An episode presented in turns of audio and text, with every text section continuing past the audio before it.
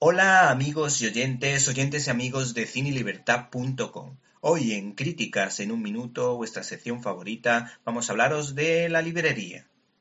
La principal razón por la que hemos rescatado esta película de la cartelera es por sus buenos resultados en taquilla, pues ha pasado la barrera de los 200.000 espectadores, con muy pocas copias, y la verdad es que la calidad de la película lo merece, ya que Isabel Coixet tiene talento.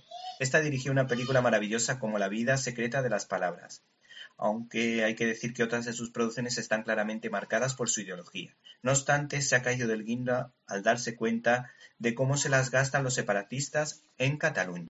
El caso es que esta película nos parece más que interesante, sobre todo a los que amamos la literatura. Tenemos unas declaraciones que nos desvelan las claves de esta adaptación de la novela homónima de Penélope Fitzgerald. Me siento profundamente conectada a este personaje como nunca me he sentido con los protagonistas de mis anteriores películas. Es una alegoría para el segundón antes de que hubiera nadie que le animara o que lograra que creyera en sí mismo. Florence no es la persona que suele ir en cabeza. Hay otros que desempeñan ese papel y no les gusta que se lo usurpen. En realidad, las acciones de Florence ilustran la pasividad de sus líderes sociales y por lo tanto atraen su ira. Pero Florence tiene agallas, no afloja, ni siquiera tras varios avisos.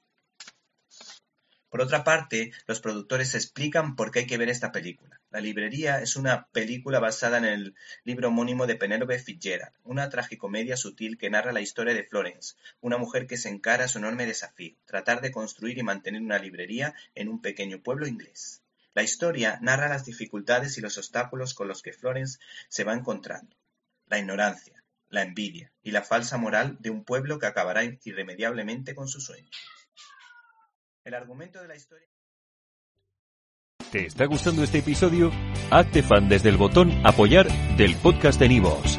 Elige tu aportación y podrás escuchar este y el resto de sus episodios extra. Además, ayudarás a su productor a seguir creando contenido con la misma pasión y dedicación.